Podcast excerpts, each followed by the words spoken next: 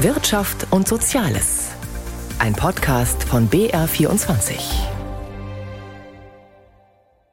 Erste Eskalation im Tarifstreit bei der Bahn. Bundesverfassungsgericht bremst Schulden machen. Und Staatsgarantien für Siemens Energy. Zum Magazin aus Wirtschaft und Soziales begrüßt sie Wolfram Schrag. Es war klar, der Tarifkonflikt der Deutschen Bahn mit der Gewerkschaft Deutscher Lokomotivführer, der GDL, würde hart werden. Trotzdem waren alle einigermaßen überrascht, als die GDL diese Woche schon zu einem 20-stündigen Warnstreik aufrief. Immerhin hatten beide erst einmal verhandelt. Die Bahn reagierte verschnupft und sagte die Verhandlungen für Donnerstag und Freitag ab. Für GDL-Chef Klaus Weselski war der Warnstreik nach der ersten Runde am 9. und 10. November erforderlich. Jetzt erleben wir am 9. bei dem Angebot der Bahn die klare Aussage, wir verhandeln mit Ihnen nicht über die Absenkung der Wochenarbeitszeit, wir verhandeln mit Ihnen nicht über Tarifverträge für Fahrdienstleiter. Herr Seiler zum vierten Mal bei der DB verweigert uns grundgesetzlich geschützte Rechte. Und wenn das der Ausgangspunkt ist, dann ist die Ansage, die Gewerkschaft muss den Druck erhöhen. Und das haben wir getan. So sind beide noch meilenweit voneinander entfernt. Und so könnte es passieren, dass es Streiks auch um die Weihnachtszeit gibt. Souverän sei das nicht, meint Felix Linke. Klaus Weselski ist keiner, der zum Abschied leise Servus sagt. Vielmehr wird sich der langjährige GDL-Chef vor seinem Ruhestand im nächsten Jahr in dieser Tarifrunde noch einmal mit einem gehörigen Lokführerstreik verabschieden. Die Traditionsgewerkschaft, die seit Weselskis Wirken nicht nur Lokomotivführer, sondern auch Bahnbeschäftigte in vielen anderen Bereichen vertritt, sie zeigt sich mal wieder streitlustig.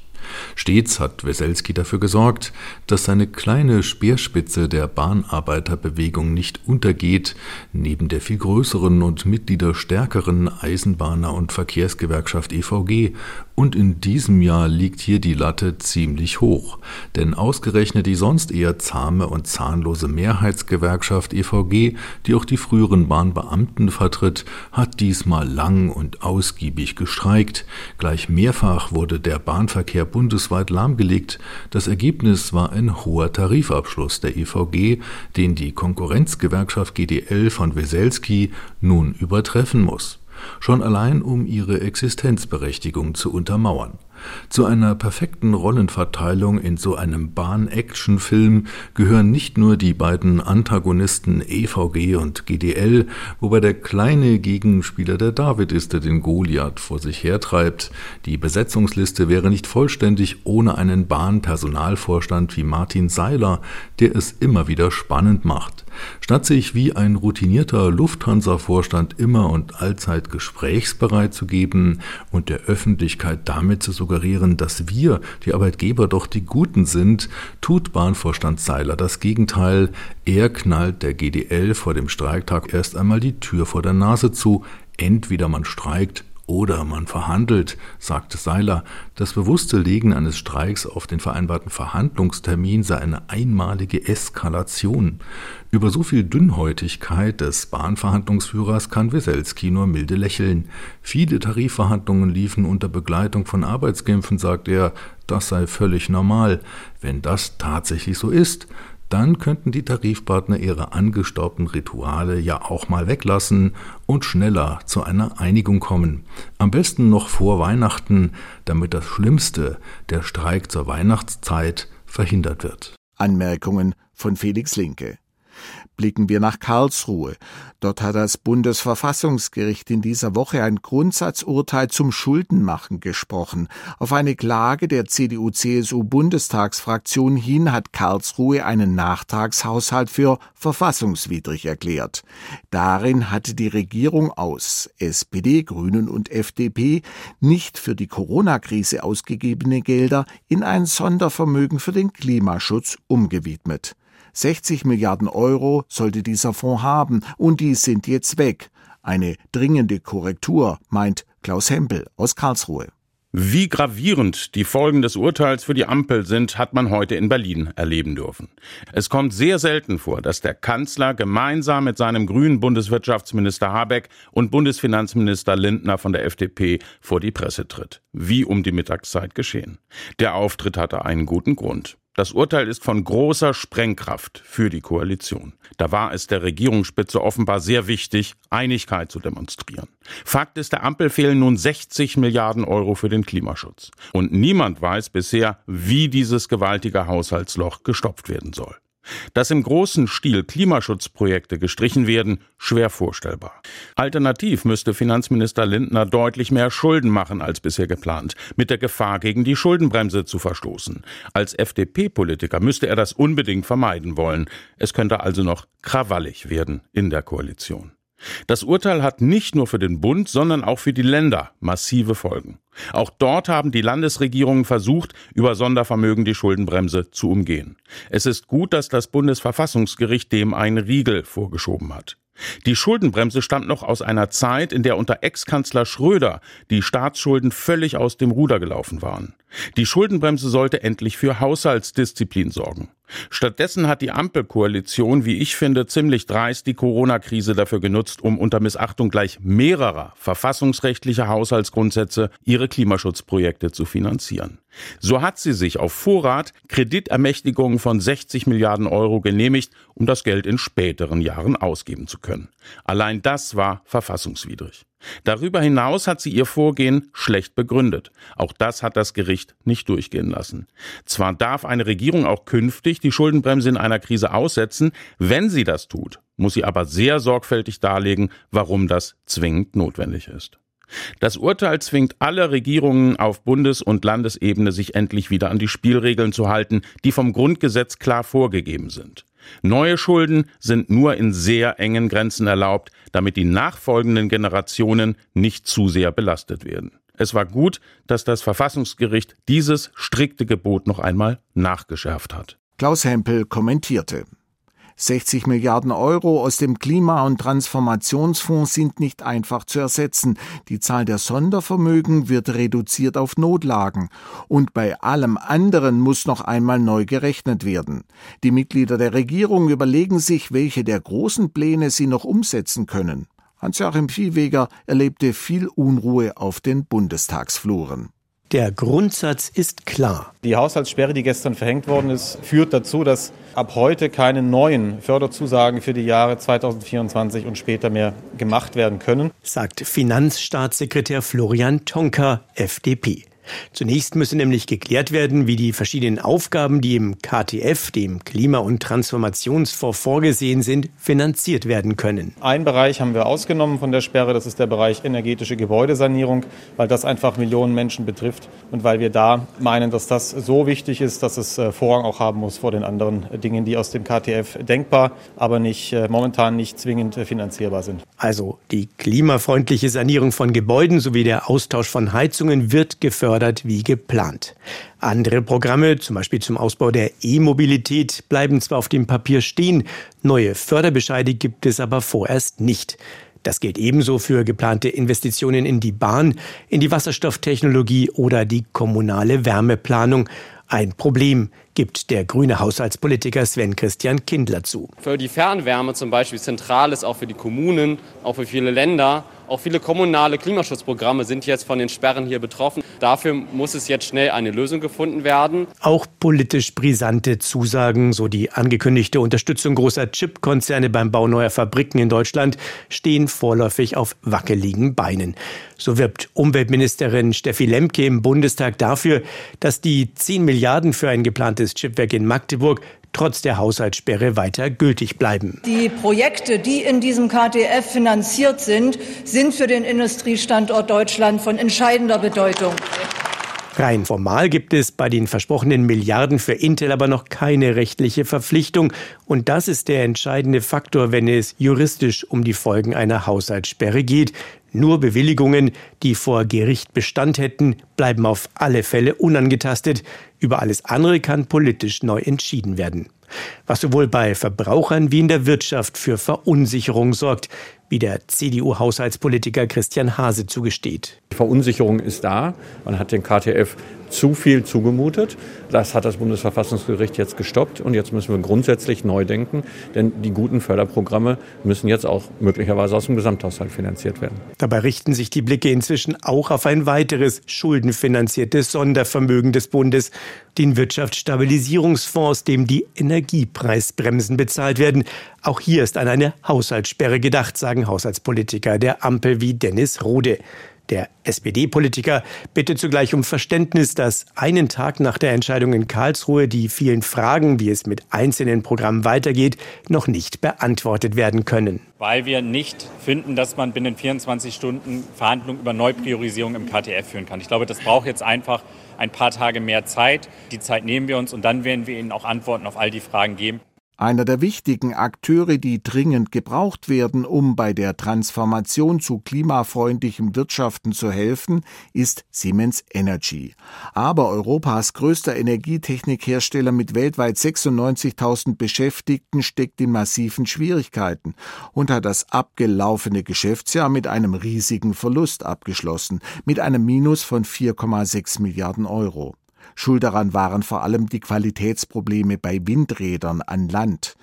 Das Münchner Unternehmen sitzt aber auf einem prallen Auftragsbuch. Nun bekommt es milliardenschwere Garantien, wie Margit Ziller berichtet.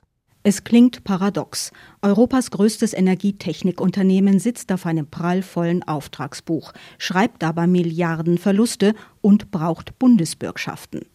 Die EU-Kommission hat das Problem längst erkannt.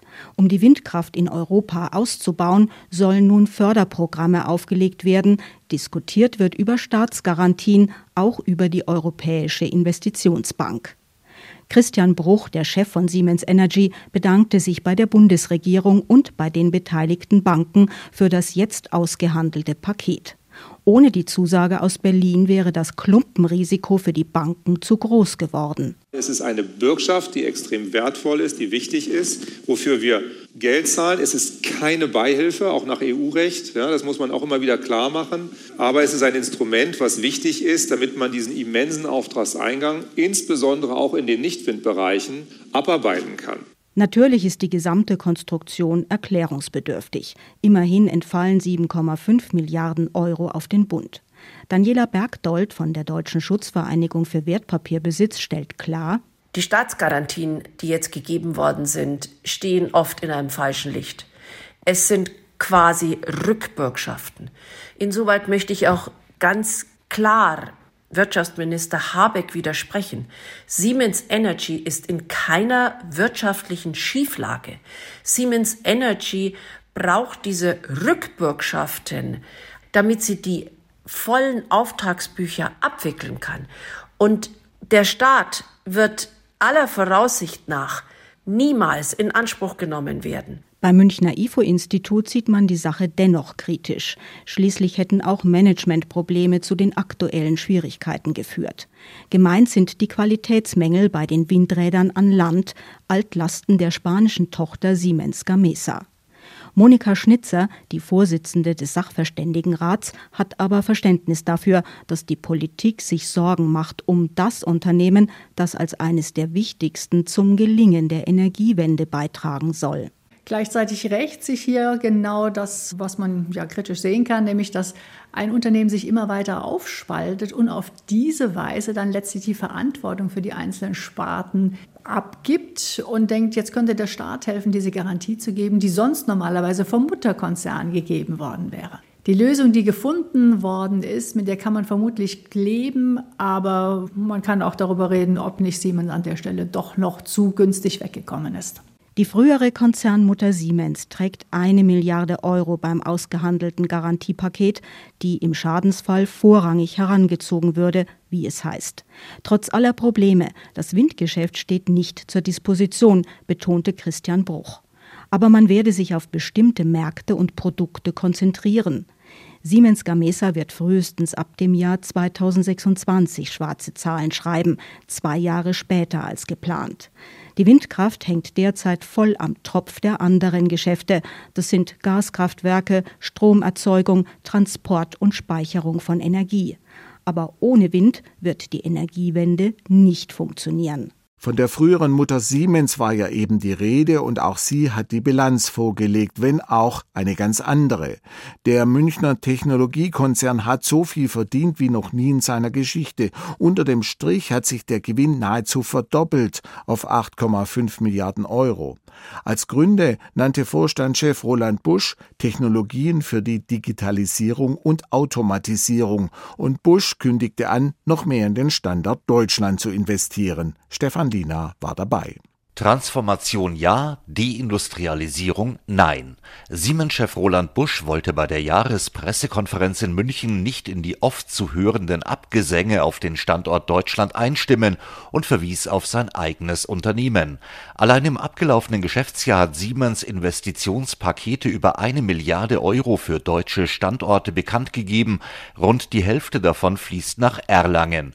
Dort will Busch eine Fabrik für das sogenannte industrielle Metaverse aufbauen, also das Zusammenwachsen von Maschinen und virtueller Welt. Und das eben nicht irgendwo in Asien oder im Silicon Valley, sondern in Franken. Wir tun das deswegen, weil wir an die Innovationskraft in Deutschland unserer Kolleginnen und Kollegen hier glauben. Wir treiben das Thema Digitalisierung, Automatisierung Nachhaltigkeit. Und wir können uns auch differenzieren mit den Technologien, die wir hier entwickeln. Es geht darum, die Stärken, die wir haben, weiter auszubauen. Und da bietet sich natürlich ein starkes Team in Deutschland, in Erlangen, mit einem extrem starken Portfolio und Geschäft an. Deswegen sind wir zuversichtlich, dass man mit Innovation auch in Deutschland weiterkommen kann. Roland Busch verwies bei der Jahrespressekonferenz in München auf das weltweit einmalige Ökosystem in Deutschland, also das enge Miteinander von Konzernen und Mittelständlern sowie Universitäten und anderen Forschungseinrichtungen. Die Transformation der Wirtschaft hin zu mehr Nachhaltigkeit und Digitalisierung begreife er vor allem als Chance für den Standort, so der Siemens-Chef. Der Münchner Konzern hat im vergangenen Jahr trotz wackeliger Konjunktur und internationaler Krisen bei Auftragseingang, Umsatz, Gewinn und Cashflow deutlich zugelegt. Nach den Umstrukturierungen der Vergangenheit sei man nun gut aufgestellt. Wir haben die richtige Strategie und die richtigen Technologien. Wir setzen auf die großen Trends Nachhaltigkeit natürlich, Digitalisierung, Automatisierung auf der einen Seite, auf der anderen Seite haben wir ein extrem starkes Portfolio, mit dem wir nicht nur in Deutschland, aber auch weltweit unsere Kunden dabei unterstützen, in einer Zeit der Transformation relevant zu bleiben. Und das zeichnet sich aus und das schlägt sich in den Zahlen nieder. Die Aktionäre von Siemens sollen eine höhere Dividende erhalten. Die Ausschüttung soll von 4,25 Euro auf 4,70 Euro je Aktie steigen. Außerdem plant Siemens ein neues Aktienrückkaufprogramm in Höhe von 6 Milliarden Euro. Die Stabilisierungsaktion für Siemens Energy war ebenfalls Thema der Jahrespressekonferenz. Siemens kauft der ehemaligen Tochter für rund 2 Milliarden Euro ein Aktienpaket am bisherigen Gemeinschaftsunternehmen Siemens India ab. Unser Ziel war es natürlich, Siemens Energy zu unterstützen auf der einen Seite, aber wir müssen auch auf unsere Shareholder achten und wir haben klar gesagt, dass wir keine neuen Garantien begeben. Wir sind übrigens schon sehr, sehr stark engagiert mit Garantien. Uns war wichtig, einmal schnell für Liquidität zu sorgen. Das ist, glaube ich, sehr, sehr wichtig für Siemens Energy, um das Rating zu behalten. Das ist gerade in, in einer Hochzinsphase sehr wichtig.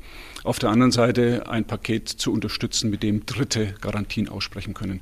Roland Busch erklärte, man wolle die Beteiligung an Siemens Energy sukzessive weiter abbauen, ohne Details oder einen konkreten Zeitplan zu nennen.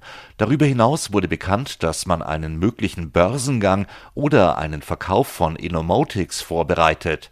Die Sparte für große Industrieantriebe mit 15.000 Beschäftigten wurde in den vergangenen Monaten verselbstständigt jedes zweite Unternehmen in Bayern kann Stellen dauerhaft nicht besetzen. Gerade mittelständische Betriebe sind deshalb auf jede Arbeitskraft angewiesen. Deshalb treibt immer mehr Chefinnen und Chefs die Frage um, was sie tun können, um ihre Mitarbeitenden nicht nur zu halten, sondern auch zu motivieren. Hanna Heim berichtet von einem Unternehmen, das Antworten auf diese Frage vor allem bei sich sucht. Es ist Donnerstag, ein gewöhnlicher Werktag. Kashaya Nivipur und sein Hund Hugo. gehen spazieren. Sitz. Mit dabei ist Nivipurs Vorgesetzter, Christoph Wiegand. Beide arbeiten bei der Firma Westerling, einer Personalvermittlungsfirma für IT-Fachkräfte. Diese Pause mache ich sehr gern, auch mit Christoph, dass wir zu ein paar Themen uns austauschen über die Arbeit, ähm, auch ein bisschen persönlichere Sachen. Weil seinetwegen die Stimmung bei der Firma Westerling merklich entspannter wurde, haben sie beschlossen, dass der Hund Hugo fester Bestandteil des Teams ist. Aber die Firmengründer Eva und Martin Westerling haben sich noch mehr überlegt. Inzwischen ersetzt eine Software mit künstlicher Intelligenz etwa 20 Prozent aller bürokratischen Aufgaben. Außerdem bieten sie hier Teilzeitmodelle in allen möglichen Varianten an. All das sei nun mal wichtig, um, wie sie es ausdrücken, enkelfähig zu bleiben. Für die ist die Beschäftigung mit den Fragen, was interessiert die nächste Generation und wie können wir unsere Wirtschaften auf die Zukunft ausrichten, ganz enorm wichtig.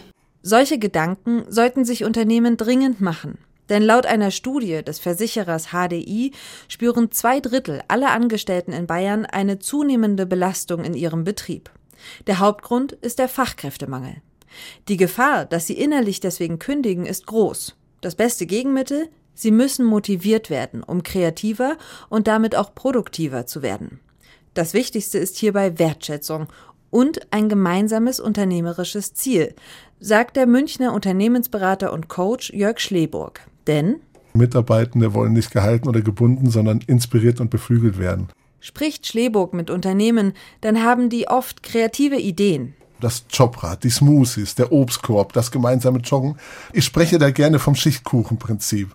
Das sind wie so Schichten, die so aufeinandergelegt werden. Der eigentliche Kern des Unternehmens, also der Teig, das Grundrezept, bleibt aber unverändert. Solche Wohlfühlmaßnahmen schaffen zwar Vertrauen, und nur über Vertrauen entsteht dann der Raum, in dem auch Kritisches angesprochen und Verbesserungsvorschläge eingebracht werden können.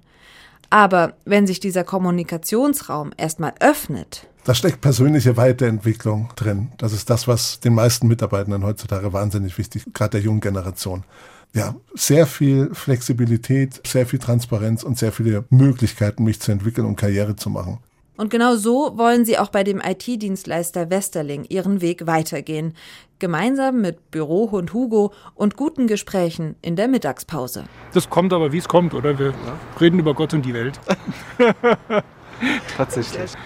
Ein Unternehmen, das Ziele setzt und motiviert. Mit diesem guten Beispiel geht das Magazin für Wirtschaft und Soziales auf BR24 für heute zu Ende. Am Mikrofon war Wolfram Schrag.